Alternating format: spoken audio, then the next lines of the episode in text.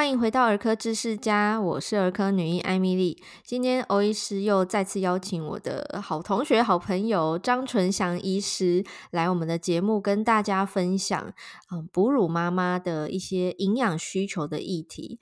那张医师本身是台北市立联合医院中心院区的儿科主治医师，同时他也是国际认证的泌乳顾问哦。我们欢迎张医师。Hello，大家好，时间好，我是陈翔医师。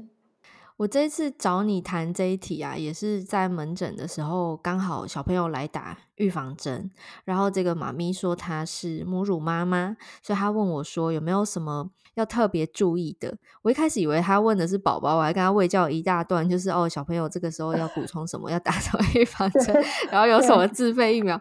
讲完全套之后，他就说哦，其实我是问我自己，因为我在哺乳，我想说营养需求会不一样。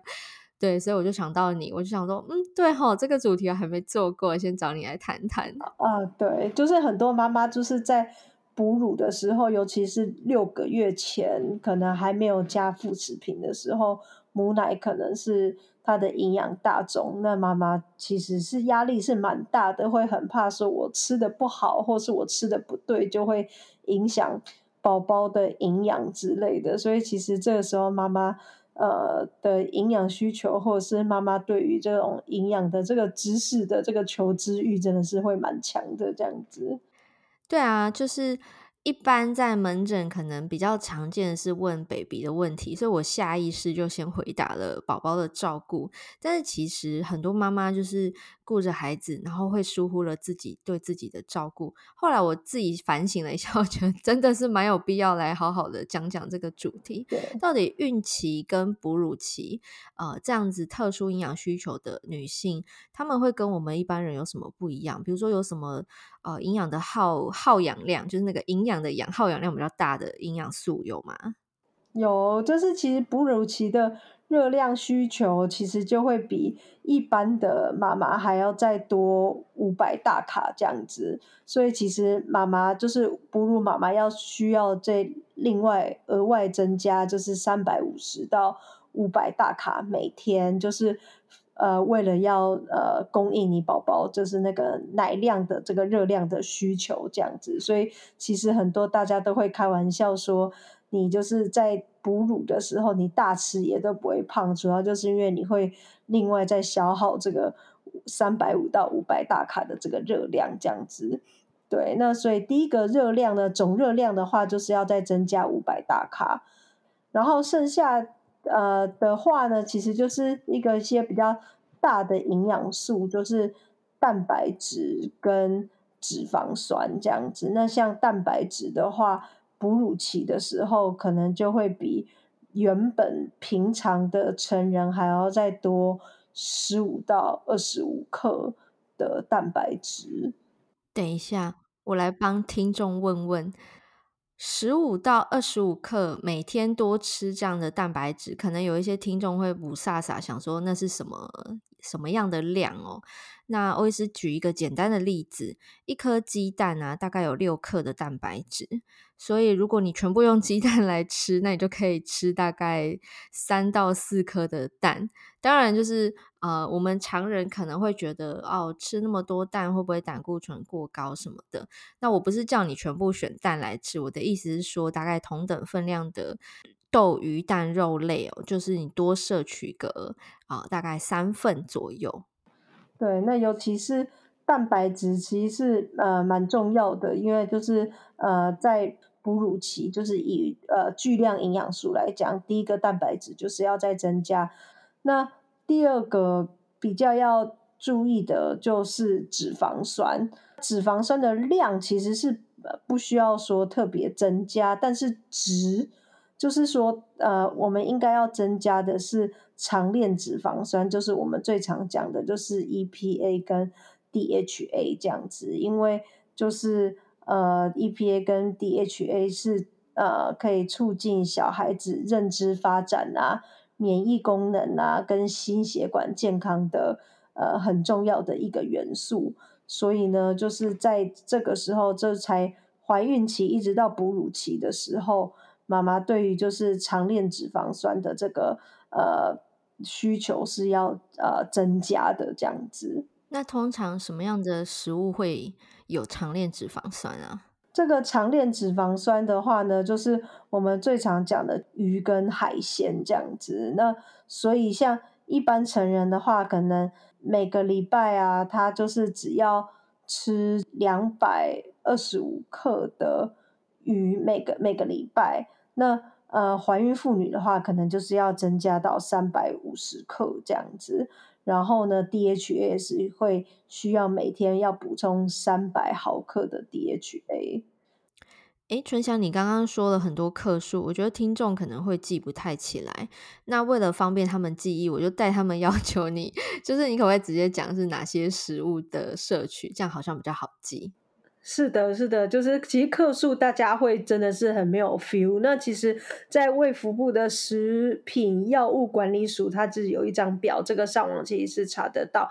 那它就是有提供给大家，是说每一百公克的鱼种，它所含的 EPA 跟 DHA 到底有多少？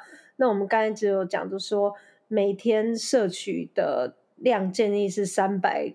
那呃，以这张表来讲的话，像青鱼啊，它的呃 EPA 跟 DHA 的含量大概都是到两千到三千呃毫克之间哦。然后还有像是鳗鱼，鳗鱼的话呢，它 DHA 的含量也大概是有一千一百毫克左右这样子。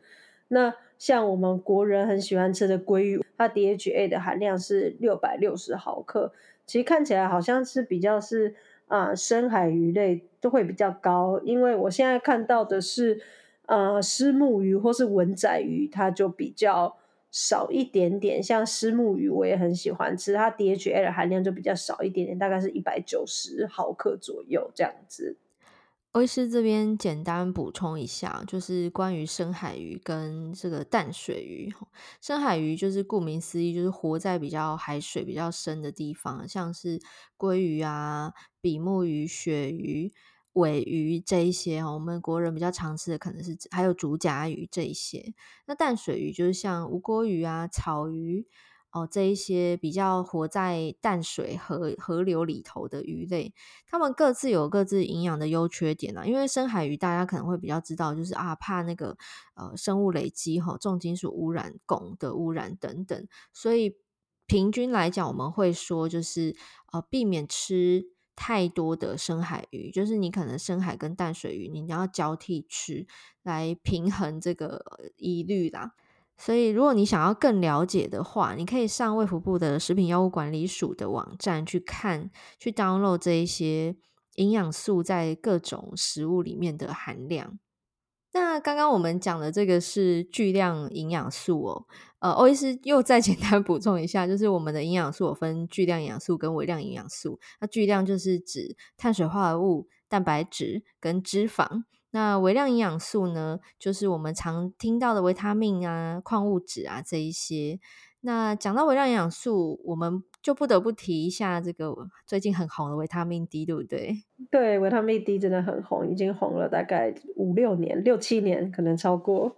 对啊，最近因为那个新冠肺炎，然后川普不是中了嘛，他的药单里面也有维他命 D，然后整个就哇声名大噪这样。那哺乳妈妈在维他命 D 的摄取有什么样的建议呢？因为呃维生素的话呢，其实是真的就是说母亲体内的维生素的浓度会影响乳汁的浓度啦。为什么特别会这样讲？是因为后面如果我们等一下会再讲到一些矿物质的话，那妈妈血液的浓度跟呃母乳中的浓度就比较没有关系。那但是维生素的话，那就是确实有的。那所以就会变成说，妈妈真的就是呃体内的维生素的浓度就是要认真补，不然的话，她母乳里面的维生素就会不太够这样子。哦，那这样宝宝吃到的营养就相对是缺乏了，对不对？是的，是的，是的。呃，其实所有的维他命。都会是需要的啦。那但是维他命 D 的话呢，会特别呃挑出来讲呢，其实应该就是有发现是说母乳里面的维他命 D 的浓度是真的是会偏低的这样子。然后呃，如果全母乳不会像是在呃，我们本土也有台湾本土的这个维他命 D 的研究，应该是星光跟万方医院做的，在二零一二年的时候，然后他们也做出来，就是说全母乳的宝宝如果没有补维他命 D 的话，那宝宝的那个维他命 D 的缺乏是呃的 percentage 是很高的。哦，这边我翻译一下，讲成白话文就是妈妈缺乳汁就会缺，那全母乳补喂的宝宝他就会跟着缺乏。对，是的，是的。呃，我我虽然它很红，但是我还是简单介绍一下好了。维他命 D 就是一种维生素嘛，那我们大家比较熟悉的可能是维生素 C 哦，因为大家都会说哦，吃水果补充维生素 C，然后什么提神就要 吃维他命 B 之类的哈、哦。那维他命 D 它本身是一种脂溶性的维生素。啊、在我们人体其实是可以自行合成的，就是比如说你皮肤晒太阳，然后在紫外线 UVB 的照射之下呢，我们的皮肤就会在体内制造出维生素 D，然后再经过肝脏、肾脏活化，转成这个活化型的维生素，然后在体内就会发挥它应有的生理功能哦，比如说帮助钙质吸收啊，帮助骨骼的。成长，那另外它在体内也扮演很多重要的角色，在荷尔蒙内分泌啊、呃，抗发炎，还有这个呃，现 现在也有人说跟癌症有关了。总之就是它是一个。非常多功能的维生素，就是一人分饰多角的一个角色。所以在维他命 D 的研究，其实也是近年来跟益生菌一样，就是很夯的一个议题。那我们今天特地提出来讲呢，是因为我们本土研究都看见，我们本土的妈妈们。啊、呃，自己缺乏哈，可能因为防晒吧，美白的观念，防晒，然后怕皮肤老化，所以呃不太晒太阳或者晒不够太阳，然后营养的均衡度可能因为外食啊太忙碌，或者是有些人偏挑食的关系，也相对缺乏，就导致说我们的育龄妇女缺，然后乳汁也缺，那宝宝这样子吃不够。是的，诶，我顺便讲一下好了，因为。我我本来觉得啊，它就是一个研究而已啊，然后缺又怎么样？我自己以前也没有再补充。对，结果直到有一天，就是呃，去年去年有一天，我看到我们的前同事哦，就是郑哲，他在他的脸书分享说，诶，他门诊看到一个小孩，就是因为生长发育有状况，然后就呃在抽血检查的时候呢，加验了维他命 D，嗯。然后也在 X 光里面发现，就这个孩子最后的诊断是缺乏维生素 D 造成的佝偻症。哦，我想说，天哪，在台湾呢，我们是已经快要移开发国家，居然还会发生这种营养不良的真实事件，我就觉得哦，不行，这个要在门诊好好喂教一下，所以才会发生开头。我刚刚讲说那个妈妈一问，然后我就噼啪就讲一整套这样子，嗯、就是因为看到他分享的这个故事。哇，我没有看到哎。对，就是在我们北部的的的一个一个小病痛这样子。那哎，对不起，我刚打断你，你刚刚本来讲到那个微量营养素，sorry，讲的太嗨。维他命 D，我可以就是补充一下，就是国民健康署其实它就是也有去调查我们成人嘛。那其实就是育龄女性，因为刚才就是呃，淑娟讲十九到四十四岁的育龄女性，大概有百分之七十五都是。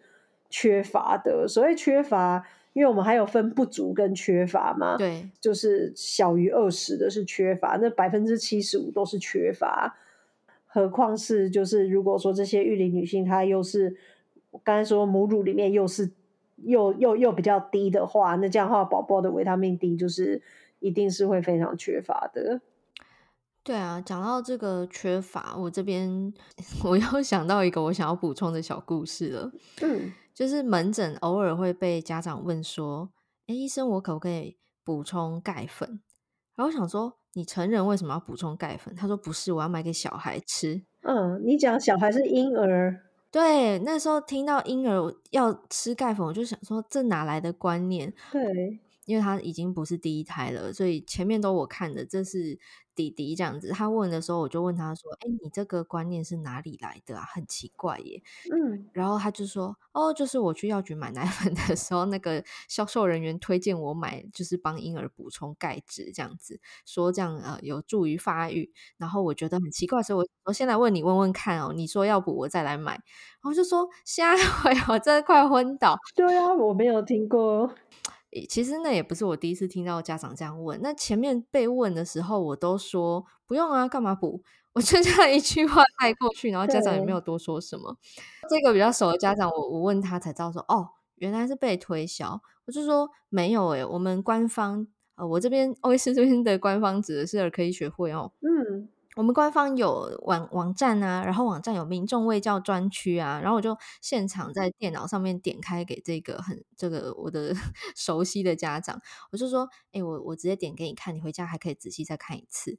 就在我们儿科医学会的网站有一个民众卫教专区，然后它的第一个连结点进去就是婴儿哺育建议。你点进去的下面第五点，你看我都背起来 第几点了？那个里面第五点讲的就是啊，我们一岁内的婴儿真正该补的其实是维他命 D，而不是钙。我们会缺的是 D，而不是钙哦，这个一定要强调一下。因为我们其实补钙质，这个从我小时候三十几年前大家都知道，三十几年前我妈也会买钙片给我吃，这样。那现在我们在意的是第一的不足，因为我们可能美白、防晒，还有这个营养呃不均衡的关系，妈妈缺乳汁缺，所以小孩也缺。哦，不知道缺几个世代的，我是没有去研究了。但是呢，这个补育建议里面就有写了，就是从出生开始，你就可以每天补充四百 IU，IU 是指国际单位哦，换算成微克的话是呃大概十微克。对，那如果大家记不起来。或者你有兴趣了解更多、更丰富的、这个完整的维生素到底该补多少？你可以去一样是卫福部的网站，然后有一个叫《国人膳食营养素参考摄取量》，里面就有写这个维他命 D 哈，每天就是小于一岁的 baby 呢，每天就是十微克，国际单位四百 IU。好，那我们呃育龄妇女可能可以补多一点哦，你可以补到八百也没有关系。那这边还会给一个上限摄取量哈，一样维生素 D 在一岁内的婴儿上限是二十五微克，换算起来就是一千 IU。那成人哈，就是一岁以上了，不能说成人，一岁以上到这个七十几岁的这个老人。哦上限是两千哈，每天补两千，但没事不要补那么多哈。你真的想要补的话，可以学欧医师，就是抽血先验一下自己血中维他命 D 的浓度，再来决定要不要补。那补之前拜托咨询一下你熟悉的药师或医师，卖欧北加，因为维生素 D 它是脂溶性的，你吃过量是有可能会中毒的。其实我一直没有去抽过，哎，我觉得我应该是低的，因为我防晒也是蛮彻底的。对啊，我我自己本身 也是个防晒魔人，就是超级热衷防晒，阴天跟冬天我照样防晒。对，所以我我自己没有抽过，但是我觉得我应该就是那个。不足的那个百分之七十五里面的人 就是我，而且那个研究我有看过，那个研究说不足是七十五 percent，如果看缺乏，缺乏是小于二十，就是真的太缺太缺，不及格的意思哈，就考试分数满分一百，那六十都不到的话是七十五趴，但是如果你看八十分哈，就是我们定义那个不足是三十，嗯，对，每每毫升的血液里面小于三十。Nanogram 就是 ng，真的就是那个 n 那个 g，每毫升小于三十 ng 的维他命 D 呢，这样定义为不足；那每毫升小于二十 ng，这样定义为缺乏。那那个研究里面讲说，呃，小于二十的有七十五 percent 左右的女性，然后小于三十的话有九十七 percent。我就整个，我天啊，就是 不到三 percent 及呃，就是有八十分这样。对，没错。对啊，我我我跟你应该都是那个不及格的那一群。对，对，没错，没错。好，我们回来这个正题哈，所以那个我我要讲这个小故事，就是不管你要吃什么补充品哈，不管是成人还是小朋友，可能真的要认认真真的做一下功课，然后咨询你真的信任的医师，或者是营养师，或者是药师都可以。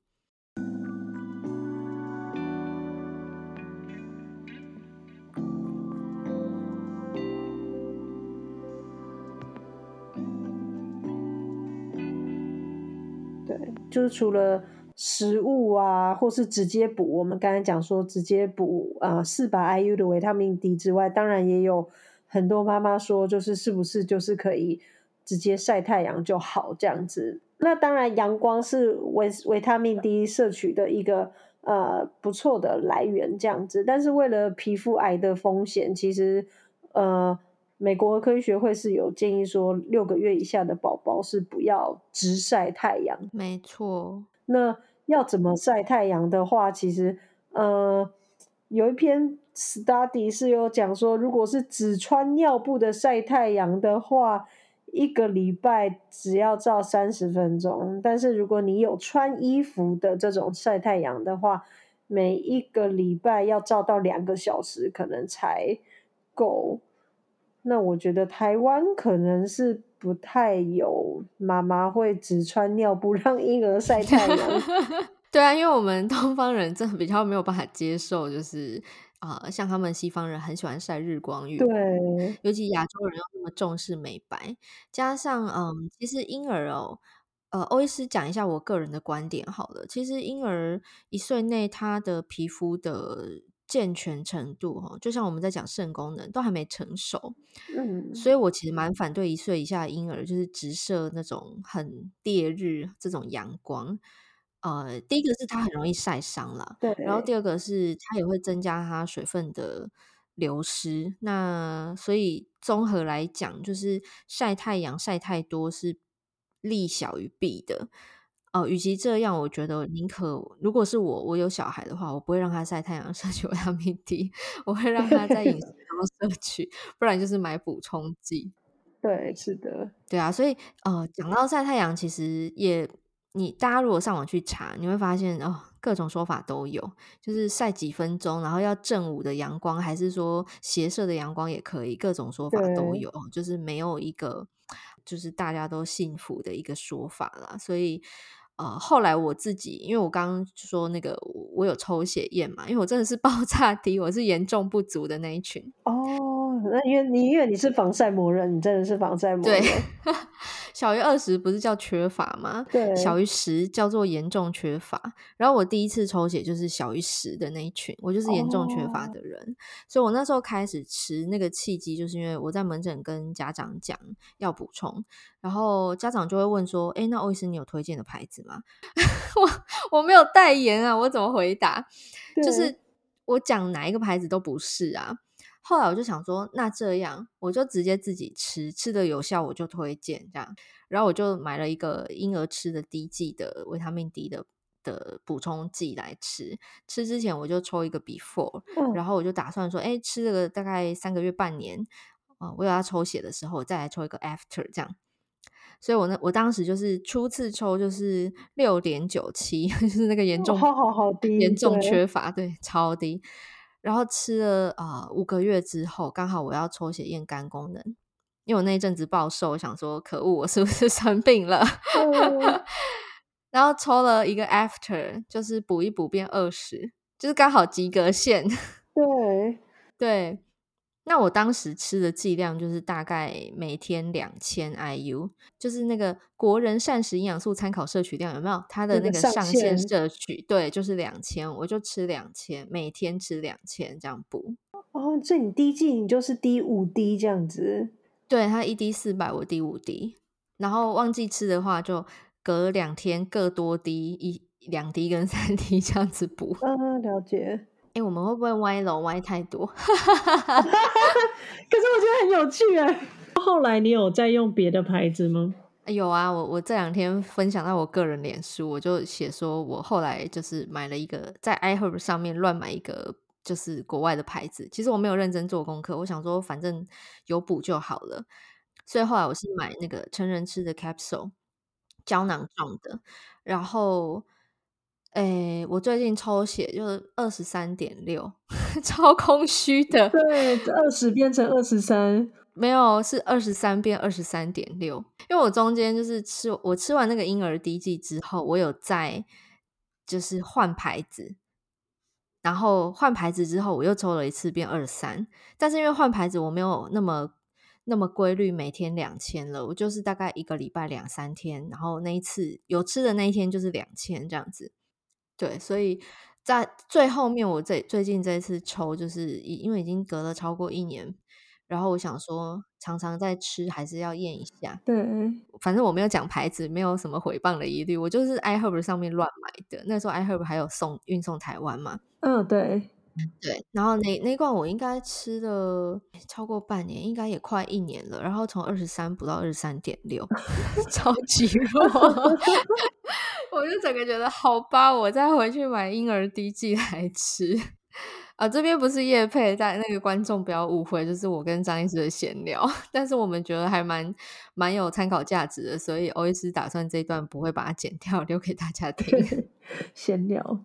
好了，我们我们不要闲聊，回来。对，回来讲，因为刚才就是维他命 D 讲了嘛，那现在可能讲矿物质啦，因为很多妈妈都会想说，是不是钙啊会。呃，流失这样子，然后哺乳期的骨质流失，所以是不是妈妈是要再另外补钙？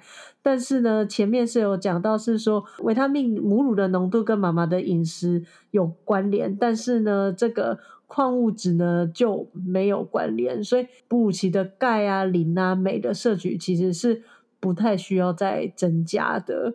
那另外一个比较需要增加的是锌啦，就是锌的摄取量是要再多增加一点点，这样子就是跟怀孕期子是一样的，就是怀孕的时候本来锌就需要再增加多一点点这样子。锌常常就是会出现在一些海鲜啊、贝类呀啊，还有像是一些内脏啊这种，就是锌比较常见的食物来源这样子。所以讲到矿物质，就是呃，妈妈的摄取量跟那个乳汁里面的含量没有什么正相关。可是自己要不要补？除了大家常问的钙之外，其实我蛮想问铁质的。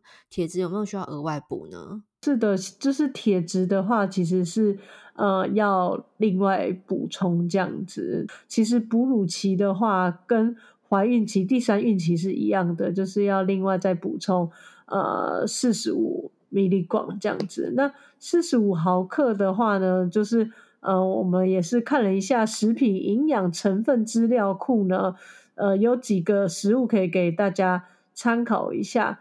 就譬如说，一百克的猪血有二十八毫克的铁，对，那黑芝麻也是一百克的黑芝麻是二十二，然后看起来比较厉害的是。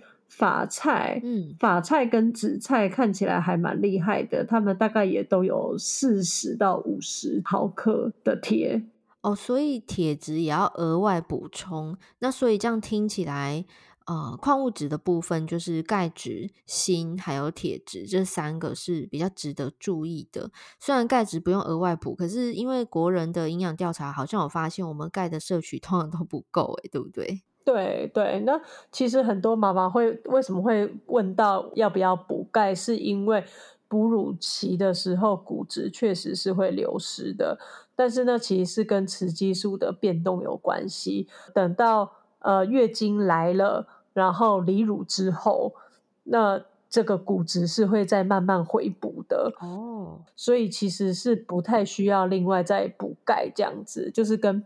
呃，一般成人比啦，当然，呃，刚刚淑娟讲到的，我们自己本身钙质的摄取就比较低，这个是确实。但是我讲的是跟一般成人的需求量比，哺乳期是不太需要再另外补钙的。那跟一般成人比起来，哺乳期要另外补的矿物质，其实就是锌跟铁。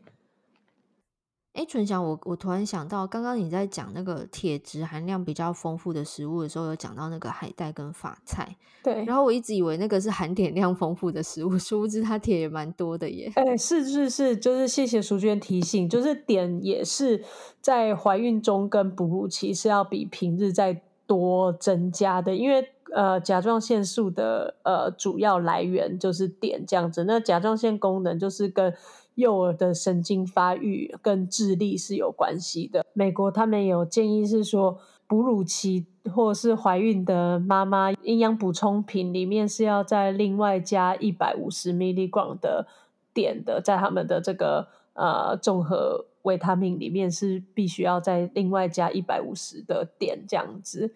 那如果没有在五十 microgram 吧？啊，对对，microgram，对对对对，microgram。然后呃，如果没有在吃就是营养补充品的话，那来提供大家一下就是点的食物，那就是像是海带啦，海带真的是蛮厉害的。然后还有像是一些谷类也会有这样子，但是最厉害的应该还是海带跟发菜啊，或者是贝类这种会比较多点这样子。那另外要提醒的就是，还有可以用就是含碘盐。对啊，讲到含碘盐，欧医师想要补充一下，就是。很多人可能会有一些料理上的讲究，然后会买一些特殊的呃什么玫瑰盐盐啊等等等。那大家可能要特别小心，就是诶你去厉害的超市买的特殊的盐类，你要看一下它的标示，它是不是含碘盐？因为如果你是在台盐买那种一包。好像二十块还是十八块那个盐巴，那个就是有含碘的。可是大家也会注意到说，诶，市场上也是有买得到无碘盐这种商商品哦。所以你可能你常常吃的盐，你最好回家看一下它到底是含碘盐还是无碘盐，以免你以为你吃的很健康，然后结果没有补充到该补充的这个我们甲状腺功能很重要的营养素，就是碘。是的，因为其实我前阵子。呃，粉专业我就是在做有关于这个碘的问题，然后我后来就还特地去看，呃，我婆婆买的，我大吃一惊，就是没有含碘的盐，因为它就是海盐，然后它也有标示说，呃，此商品不含碘这样子，然后我就真的是像你这样，就是我以为我吃的很健康，然后我完全没有含碘，然后那阵子我就是大买那个海带给我 儿子跟女儿吃。所以听 听众朋友听到这边就会觉得说，哎、欸，海带是叶配的主题吗？对，我们海带就是铁又多，含碘量也多，又多。对，其实我讲到这边，我就很感谢那个提问的妈妈，因为如果不是她问我这个，然后我一问，我被一问再问，我就觉得神烦哎，这什么话术，怎么推销那么多人？然后我就好啦，我来做一集。如果不是做这一集，我不会做那么多 功课，然后就知道说哦，哪些食物。对，是的，是的。因为毕竟营养素这个还是营养师的专业啦，所以呃，医师们平常自己，你看，我们都 自己有时候会疏忽自己的营养的均衡度。好哦，所以今天我们又分享了一个有一点小小 tough、有点难的主题哦，就是关于这个哺乳期的妈咪，还有小婴儿哦，就顺带讲了小婴儿的营养补充哦。那今天的内容总结，欧医师会抽空也是把它文字化，那呈现在粉专哦。然后大家如果还有问题的话，可以在我的粉丝团或者是张医师的粉丝团提问哦。那最近粉我我想要呼吁一下，最近粉丝团的触及率就是神奇的低哦，低到我就想说，不然关掉好了，我去 专心弄我的部落格，就是搞到现在还没弄好，因为全部都要 DIY，然后我又三 C 白痴，所以今天的节目内容，如果大家觉得实用的话，那邀请大家到我们的粉丝团多跟我们互动，增加一点触及率，让我们有更新的动力。对，对，好啦，回来正题，今天的节目内容呢？就是因为欧医师是跟熟悉的朋友录，所以就讲话不是那么正式，请大家多包涵。那如果有什么样的意见呢，欢迎留言给我们。那我们的节目就到这边。好，那张医师的粉丝团连接，欧医师也会放在今天节目的说明栏里头，邀请大家有空点阅进来跟我们互动喽。那我们下次有机会也会再邀请张医师来跟我们分享其他关于母乳。哺乳相关的专业议题哦，谢谢春霞，谢谢淑娟，拜拜。拜拜。